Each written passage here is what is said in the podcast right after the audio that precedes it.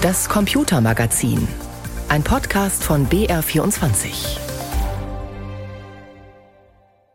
Der Weg nach vorne, da sind sich, glaube ich, wirklich alle mal ausnahmsweise einig, ist die Glasfaser. Sagt Henning Kroll vom Unternehmen AVM, das unter anderem die Fritzbox herstellt.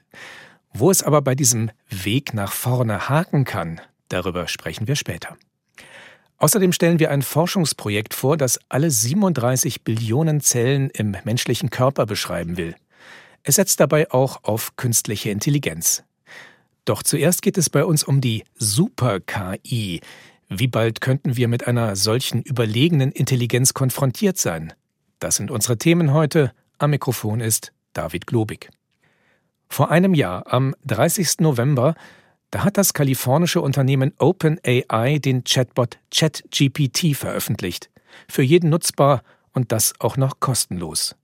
Plötzlich konnten wir alle damit herumspielen und ausprobieren, wozu künstliche Intelligenz bereits in der Lage ist und wo es andererseits noch Probleme gibt. Seitdem reißt die Diskussion über KI nicht mehr ab. Werden wir schon in Kürze KI-Systeme mit einer allgemeinen Superintelligenz zu sehen bekommen? In dem Zusammenhang fällt momentan immer wieder der Name Q-Star, ein KI-Modell, das angeblich ein wichtiger Schritt auf dem Weg zur Superintelligenz sein soll. Manch einer malt sich schon wahre Horrorszenarien aus, wie KI uns ins Unglück stürzen könnte. Doch wie realistisch sind solche Szenarien? Darüber habe ich mit meinem Kollegen Peter Welchering gesprochen. Er beobachtet die Entwicklungen in diesem Bereich seit Jahren. Wie klar ist denn der Begriff Super-KI überhaupt definiert? Definiert ist er eigentlich gar nicht klar. Und hinter vielen Diskussionsbeiträgen, die dann von so einer Superintelligenz sprechen, da steht manchmal auch so ein bisschen magisches Denken. Also so die allmächtige Intelligenz, die uns Menschen dann überwacht, die Zugriff auf Millionen Überwachungskameras hat, auf alles, was wir im Internet tun, auf alles Wissen, das die Menschen jemals irgendwie hergestellt haben und damit kann sie dann arbeiten. Und dann gibt's natürlich auch noch ganz konkrete Definitionen, die richten sich dann meistens danach, dass bestimmte Aufgaben erfüllt werden müssen. Also beispielsweise gilt als sogenannte Artificial General Intelligence, auch Strong Intelligence genannt, also Superintelligenz könnte man dann sagen, wenn jemand das bayerische Abitur besteht. Kann man ja machen. Oder wenn jemand die Steuerberatungsprüfung besteht. Oder wenn ein neuronales Netz so programmiert werden kann, dass es einen Roboter so steuert, dass der ein Billy-Regal von Ikea zusammenschraubt. Das gilt dann auch schon als hochintelligentes Verhalten. Aber ist denn das auch eine Definition von KI-Forschern?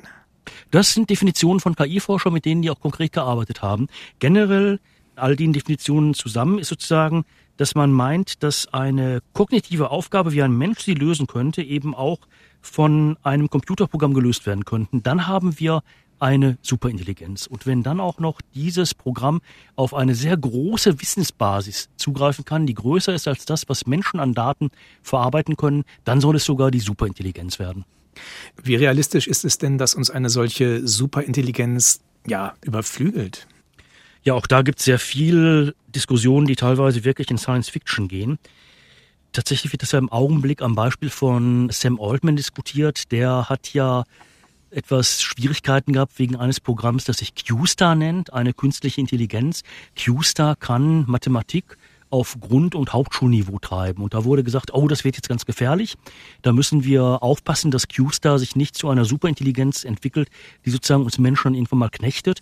Natürlich wird QStar sich weiterentwickeln. QStar wird dann beispielsweise auch irgendwann mal Matrizenrechnungen oder beispielsweise Vektorrechnung können. Und wenn es das kann, dann kann QStar sehr viel beisteuern, etwa zur Entwicklung von Chatbots und zum Training von Chatbots. Weil Vektoralgebra und Matrizenrechnung sind ganz entscheidende Module für solche Chatbot-Erstellung. Das wird dann Chatbots schneller werden lassen. Das wird dann Chatbots auch sehr viel mehr Daten verarbeiten lassen, sodass sie uns vernünftig antworten können. Und wenn man die Wissensbasis dieser Chatbots eben kontrolliert, dann geben sie sogar richtige Antworten und halluzinieren nicht. Aber das ist eben noch nicht die Superintelligenz, die uns dann sozusagen in den Dritten Weltkrieg stürzt oder uns alle beherrschen wird. Aber genau das sind ja eben so Horrorszenarien, die es gibt. Wie realistisch sind die denn? Das kann man im Augenblick eigentlich gar nicht beantworten, weil damit verbunden ist dann immer, dass solch eine Superintelligenz so eine Art Bewusstsein entwickeln wird. Und wenn man das beantworten wollte, müsste man ein empirisches Kriterium für Bewusstsein haben. Das haben wir aber nicht. Und deshalb sind solche Fragen im Augenblick ja schlicht nicht zu beantworten. Also kann man sagen, das Ganze ist ungefährlich? Nein, KI-Anwendungen sind immer gefährlich, denn KI-Anwendungen können immer missbraucht werden, in der Regel dann von Menschen. Und KI-Anwendungen sind mitunter dann auch schlampig entweder programmiert oder gewartet. Und auch das wird eine Gefahr. Wir haben etwa das Beispiel gehabt, da haben Roboter in einer Fabrik eben Autos nicht zusammengeschraubt, sondern demoliert. Dahinter steckte aber keine Superintelligenz, die sich plötzlich entschieden hat, ich werde jetzt diese Autofirma zerstören, sondern das war einfach schlampige Wartung. Da sind die neuronalen Netze nicht ordentlich gewartet worden. Und Menschen missbrauchen natürlich auch KI. Wir haben ja so viele Beispiele in den vergangenen Monaten gehabt, wo etwa mit KI-Werkzeugen falsche Bilder dann entwickelt wurden und mit diesen falschen Bildern sollten, egal ob im Krieg gegen die Ukraine oder im Nahostkonflikt eben dann irgendwelche Dinge belegt werden. Aber da stecken eben Menschen dahinter, die das mit KI-Anwendungen machen und keine Superintelligenz. Letztlich geht es aber eben auch um die Frage, wie man eine solche KI, eine solche Super-KI kontrollieren kann. Denn also ganz ohne Kontrolle wird es zumindest auf Dauer nicht funktionieren. Die EU arbeitet am AI Act, um eben auch jetzt schon besser zu regulieren, besser Grenzen zu setzen. Was steht denn in diesem AI Act drin? Also es gibt ein paar vernünftige Ansätze in diesem AI-Act der EU-Kommission, etwa ein Verbot von Social Scoring-Systemen. Das sind solche Systeme wie China, die chinesische Regierung sie zur Überwachung der Bevölkerung einsetzt. Oder biometrische Videoüberwachung beispielsweise, die soll auch verboten werden. Und dann soll etwa ein europäischer Ausschuss für künstliche Intelligenz geschaffen werden. Das ist von vielen Wissenschaftlern begrüßt worden. Allerdings haben die dann auch gesagt, so ein Ausschuss, der kann dann sinnvoll sein, wenn er konkrete Aufgaben bekommt und wenn dieser Ausschuss dann konkret festlegt, mit welchen Kontrollmethoden, mit welchen Prüfmethoden müssen denn bei welchen KI-Anwendungen tatsächlich dann die Unternehmen arbeiten. Und da bleibt tatsächlich das, was die EU-Kommission vorgelegt hat, noch ein bisschen zu schwammig und noch ein bisschen zu unkonkret. Da muss also noch nachgesteuert werden. Und es gibt da natürlich auch von interessierter Seite den Hinweis, ihr verhindert ja nur Innovation, wenn er überhaupt reguliert. Da stecken ganz klar KI-Unternehmen auch dahinter. Die wollen erst einmal den Weg frei haben und nicht irgendwelches Geld und irgendwelche Man- oder Woman-Power da reinstecken, dass sie tatsächlich dann solche Kontrollsysteme aufbauen müssen. Aber ist das ein Ansatz, der dann zumindest in eine Richtung geht, die sicherstellen könnte, dass wir mit KI sicher in die Zukunft gehen? Ja, wenn wir mit KI sicher in die Zukunft gehen wollen, dann brauchen wir vor allen Dingen Methoden für Prüfung und Kontrolle und wir brauchen eine verbesserte Offenlegung von Trainings- und Verifikationsdaten, mit denen KI-Systeme lernen. Das heißt, wir müssen deren Lernverhalten überprüfen und wir müssen ständig die Entscheidungen, die solche KI-Systeme treffen, nachvollziehen, damit wir dann rechtzeitig bemerken können, aha, da droht jetzt durch ein KI-System an der falschen Stelle einer Entscheidung, eines Entscheidungsbaums auch falsch abzubiegen. Und das muss dann korrigiert werden. Aber das sind eben tatsächlich Prüf- und Kontrollmechanismen, die erfordern sehr viel technisches Know-how, die erfordern Arbeitskräfte, die erfordern Geld. Und weil die Geld kosten, sind viele Unternehmen im Augenblick da dann doch noch sehr skeptisch und sagen, hm, muss das denn unbedingt sein? Aber ja, es muss sein, wenn wir wirklich sicher mit KI in die Zukunft gehen wollen. Und der zweite Bereich, wir müssen Missbräuche von KI-Systemen möglichst ausschließen, aber das geht nur auf der politischen und auf der strafrechtlich-justiziellen Ebene. Wir dürfen die KI-Entwicklung also nicht blauäugig einfach irgendwie weiterlaufen lassen. Peter Welchring war das über Super-KI. Natürlich eröffnet uns künstliche Intelligenz auch jede Menge neue Möglichkeiten, etwa in der Medizin. Seit einigen Jahren arbeiten Forschende am Human Cell Atlas. Das soll eine Art Katalog werden von allen Zellen im menschlichen Körper. Künstliche Intelligenz hilft dabei, diesen Atlas zu erstellen. Und sie soll es uns auch ermöglichen, mehr über die Entstehung von Krankheiten zu erfahren und neue Medikamente zu entwickeln. Einzelne Organe sind im Atlas bereits erfasst zum Beispiel die Lunge. Mehr dazu von Anna Dannecker. Die Lunge sieht im menschlichen Zellatlas nicht nach Fleisch und Blut aus, sondern als bestünde sie aus vielen bunten Farbflecken, von Wasserfarben hingekleckst. Beim genaueren Hinsehen bestehen die Farbwolken dann aus tausenden kleinen Punkten, erklärt Lisa Sickemer, Doktorandin am Helmholtz-Zentrum in München. This is basically das sind ungefähr zwei Millionen Punkte. Und jeder Punkt steht für eine einzelne Zelle, die wir von fast 500 Menschen erfasst haben. Erst seit gut zehn Jahren ist es technisch möglich, einzelne Zellen voneinander zu trennen und dann zu analysieren. Davor mussten Wissenschaftlerinnen an einem Zellenmix forschen. Lisa Sickemer hat nun hinter jedem einzelnen Punkt, also für jede einzelne Zelle in der Lunge, die DNA gespeichert in einem riesigen Datensatz. Für jeden Punkt also haben wir Informationen über die uh, Gene. Wir können auch unterschiedliche Zelltypen uh, sehen. Und wenn die Punkte ihren Platz verändern, bedeutet das, dass sich etwas in den Zellen verändert hat. Lisa Sickemer ist eine von rund 3000 Forschenden, die seit fast sechs Jahren weltweit daran arbeiten, einen Atlas aller menschlicher Zellen zu erstellen. Also eine Art Zellenkarte des menschlichen Körpers. Dieser Überblick ist wichtig, um im großen Maßstab gesunde und kranke Zellen zu vergleichen und Zusammenhänge im ganzen Körper zu verstehen, erklärt Fabian Theis, Professor für Computerbiologie am Helmholtz-Zentrum München wenn wir versuchen zu verstehen, wie Krankheiten entstehen, aber auch wie wir als Menschen in der Entwicklung entstehen, dann müssen wir natürlich auf die Zellen gucken. Dort passiert es. Das ist die Grundeinheit der Biologie natürlich. Und dazu verstehen, was schief geht, dann muss man halt wissen, was erstmal in einem gesunden Zustand drin ist. Unser Körper besteht im Durchschnitt aus etwa 37 Billionen Zellen. 37 Billionen Zellen, das sind 100 mal so viele, wie es Sterne in der Milchstraße gibt. Oder wenn man die Zellen alle aneinander reihen würde, würden sie 19 mal um den Erdäquator gewickelt sein. Es sind auf jeden Fall so viele, dass eine künstliche Intelligenz, wie KI, bei der Analyse helfen muss erklärt der Computerbiologe Fabian Theis. Was die KI macht generell, ist, dass die hochdimensionale Datensätze, die wir einfach visuell gar nicht mehr angucken können, interpretieren, komplexe Korrelationen, Abhängigkeiten finden oder zum Teil sogar kausale, also komplexere Zusammenhänge, die wirklich kausal sind, auch versucht zu beschreiben. Im Gegensatz zu einem herkömmlichen Computeralgorithmus kann die KI nicht nur programmierte Regeln befolgen, sondern sie kreiert selbst Fragestellungen. Oder die KI findet Zusammenhänge zwischen Zellen, wo Wissenschaftlerinnen vielleicht nicht unbedingt gesucht hätten.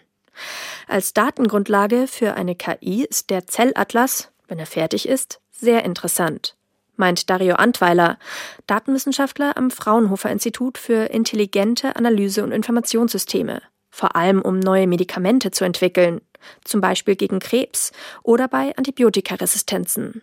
Die einfachen Medikamente sind schon gefunden, die sind schon identifiziert und ähm, wir beschäftigen uns mit ähm, sehr komplexen Fragestellungen. Und da ist eben KI einfach wichtig, um durch diese riesigen Datenmengen durchzulaufen und nach Mustern zu suchen. Der Datenwissenschaftler Dario Antweiler berät einige große Pharmakonzerne zu KI, denn dort ist der Einsatz von KI schon weit verbreitet. Zum Beispiel konnte BioNTech mithilfe von KI den Entwicklungsprozess des Impfstoffs verkürzen und Corona-Hochrisikovarianten vorhersagen. Andere Pharmakonzerne geben an, mit KI Wirkstoffe in Medikamenten zu testen, ohne sie herstellen zu müssen, indem die KI basierend auf anderen Medikamententests, Wirkungen überträgt und simuliert, spart sich das Unternehmen etwa einige langwierige Testreihen in der Petrischale oder aufwendige Zellversuche. Und ein japanischer Konzern meldete zuletzt, einen von der KI entdeckten Wirkstoff gegen Zwangsstörungen entwickelt zu haben. Gerade die großen äh, forschenden Pharmaunternehmen müssen sich damit beschäftigen, um auch weiterhin konkurrenzfähig zu bleiben, mit einem hohen Kostendruck auch aus dem Gesundheitswesen und einer hohen Notwendigkeit für neue Medikamente. Es ist äh, notwendig, äh, mit KI etwas zu machen und äh, den Unternehmen ist auch ganz schnell klar, dass man damit sehr viel Zeit und Geld einsparen kann, indem man diese Tools nutzt. In der Medikamentenentwicklung kann die KI also im Bestfall dazu führen, dass wir schneller und günstiger komplexere Medikamente zur Verfügung haben. Der menschliche Zellatlas ist dafür eine optimale Datengrundlage. Ein Beitrag von Anna Dannecker. Sie hören BR24 am Sonntag, das Computermagazin. Heute mit David Globig. Deutschland das weit abgeschlagene Glasfaserentwicklungsland, in dem der Breitbandausbau einfach nicht vorankommt. Das ist ein Klischeebild, an dem leider immer noch sehr viel Wahres dran ist. Aber es kommt gerade Bewegung in den Markt für Glasfaseranschlüsse. Viele neue Firmen treten jetzt als Anbieter auf. Oft sind es regional verankerte mittelständische Dienstleister.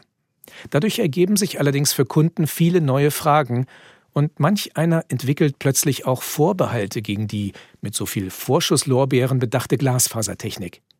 Mein Kollege Wolfgang Kasenbacher hat darüber mit Henning Kroll gesprochen. Er ist Produktmanager für Glasfasertechnik bei AVM in Berlin, dem Hersteller der Fritzbox. In vielen Gegenden in Deutschland werden jetzt plötzlich Glasfaseranschlüsse angeboten. Darauf hatten wir lange gewartet. Jetzt wird offenbar das Angebot gerade deutlich breiter. Was ist da passiert? Was ist jetzt anders als zuvor? Jetzt haben wir tatsächlich die Chance, ein Datennetz zu bauen, was wirklich nur dafür da ist, Daten zu transportieren. Da ist viel ein großes Interesse dahinter. Da gibt's auch viel Investorengeld. Und natürlich ist es auch so, dass die Telekommunikationsindustrie den Weg nach vorne aufzeigen muss. Und der Weg nach vorne, da sind sich, glaube ich, wirklich alle mal ausnahmsweise einig, ist die Glasfaser. Und was unterscheidet diese neuen Angebote von den bisherigen, die ja auch von anderen Namen bislang meistens vertrieben wurden? Das waren dann die bekannten Telekommunikationsriesen wie die Deutsche Telekom, Vodafone, Telefonica. Und jetzt hört man ja auch viele ganz neue Namen.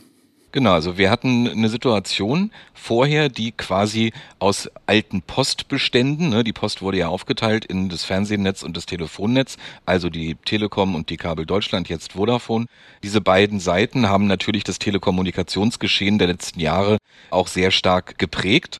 Und jetzt sehen wir nicht zuletzt auch durch die Regulierung am DSL-Anschluss, dass viele lokale Anbieter, also zum Beispiel Stadtwerke, Stadtnetze, die ihr Geld eigentlich normalerweise mit anderer Infrastruktur verdienen, nämlich Gas oder Wasser oder Strom, jetzt eben auch beim Internet mitspielen und dies auch teilweise sehr erfolgreich tun.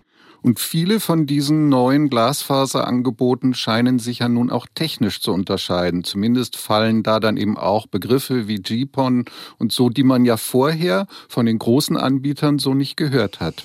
Vorher war Glasfaser Glasfaser, ne? Und es ist tatsächlich so, dass es unterschiedliche Varianten, Topologien gibt, wie man ein Glasfasernetz aufbauen kann. Viele von den Stadtnetzbetreibern sich das einfach gemacht, einfach Glasfaser in die Erde gelegt und den Kunden auf der einen Seite und das Netz auf der anderen Seite direkt miteinander verbunden. Eine 1 zu 1 Verbindung vom Kunden zum Netz Punkt zu Punkt. Das ist halt das, was wir unter AON Active Optical Network verstehen.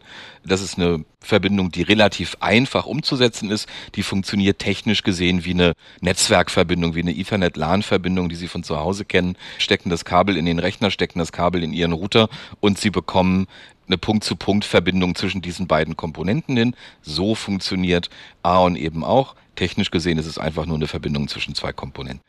GPON und XGS-PON und Co. sind ein bisschen anders, weil hier ein Kabel sozusagen zum Netzbetreiber geht, an dem aber mehrere Anschlüsse angeschlossen sind. Das heißt, diese Anschlüsse müssen sich dieses eine Glasfaserkabel die Kapazität davon teilen und die müssen sich eben gesteuert durch die zentrale Infrastruktur beim Anbieter einigen darauf, wann sie eben senden und empfangen können.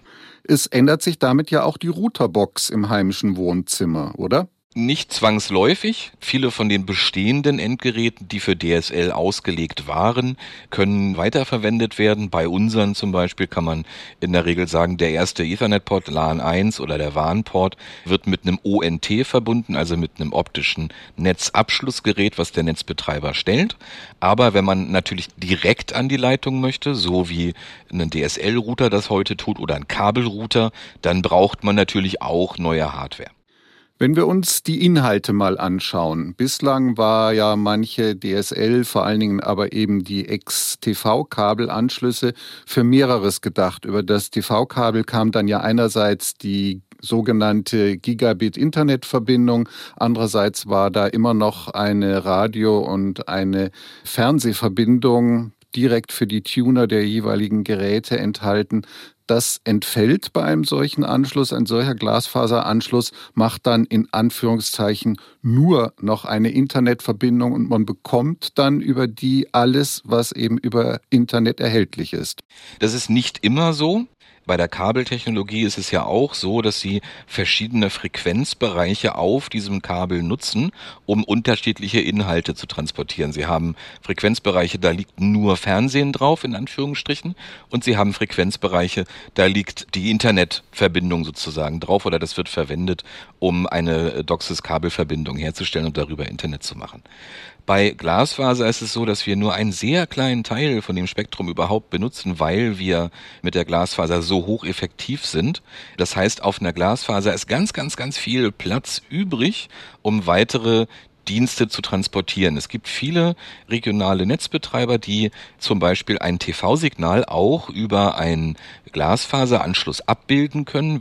Aber grundsätzlich heißt ja nicht zufällig die wichtigste Art, Glasfaser anzuschließen, Fiber to the Home, also in die eigene Wohnung und eben nicht nur bis in den Keller. Das heißt, es sollte also eine Glasfaserverbindung auch vom Keller nochmal bis in die Wohnung reichen. Was würde das denn dann für die Verkabelung sowohl in der Wohnung als eben auch vom Keller bis in die Wohnung bedeuten? Bis man dann tatsächlich die Glasfaserleitung auch in der eigenen Routerbox hätte. Genau. Wir haben eine Situation, wo ein Netzausbauer sozusagen die Glasfaserleitung von der Straße aus in das Wohngebäude bringt. Beim Einfamilienhaus ist es oft so, dass sie an ungünstigen Stellen eingebracht wird, zum Beispiel eben dann im Keller landet, weil es so am einfachsten für die Netzbetreiber ist, eine Verbindung, eine unterirdische herzustellen. Kellerwand, Loch durch, Kabel durch, alles wieder verschließen und versiegeln und da dann eben den Hausübergabepunkt installieren und von da aus geht's dann weiter. In vielen Fällen, und da lohnt sich ein Blick in die AGBs der Netzbetreiber beziehungsweise in den Dokumentationen, die dort geliefert werden. Denn oft steht da drin, wenn Leitungswege vorbereitet sind im Haus, also der Hauseigentümer hat seine Bohrmaschine in die Hand genommen und vielleicht ein Loch irgendwo gebohrt vom Keller ins erste OG oder was weiß ich wohin und ein Leerrohr vorbereitet oder ein Leitungsweg vorbereitet, dann ist es oft kein Problem, dass die Glasfaser eben da weitergezogen wird. Denn der große Unterschied zu DSL ist, dass die Leitungslänge bei Glasfaser de facto keine Rolle spielt. Wir haben bei DSL eigene Hausverkabelungen sind oft Quelle für Schwierigkeiten und Probleme in der Signalqualität. Bei Glasfaser ist es fast ausgeschlossen. Das heißt, was würden Sie einem Interessenten, einer Interessentin raten, um eben etwaige Hürden für die Verbindung zwischen Keller oder jedenfalls Übergabepunkt vom Anbieter ins Haus hinein bis in die eigene Wohnung, um diese Hürden unterwegs möglichst klein zu halten? Relativ einfach hilft reden. Die Netzbetreiber fragen, die Bauleute fragen, die zu der Besichtigung kommen, wenn es darum geht, wo sollen denn Leitungswege vorgenommen werden, Vorschläge machen etc. Das hilft. Oft sind die gesprächsbereit bei Mehrfamilienhäusern ist es ein bisschen schwieriger, denn je nachdem, ob sie Mieter oder Eigentümer sind, sind sie eben nicht alleine, sondern der Vermieter spielt eine Rolle. Da müssen Gestattungen erteilt werden, dass eben Netzbetreiber auch besichtigen dürfen, Infrastruktur verkabeln dürfen etc. Das heißt, da sind also etwas höhere Hürden gesetzt, aber auch da hilft in der Eigentümerversammlung vielleicht solche Dinge auch schon mal proaktiv anzusprechen, bevor ein mögliches Angebot da ist und die mit anderen Miteigentümern Eigentümer vielleicht ins Boot zu holen. Wolfgang Kasenbacher sprach mit Henning Kroll, Produktmanager bei AVM in Berlin. Das war's im Computermagazin. Am Mikrofon heute David Globig.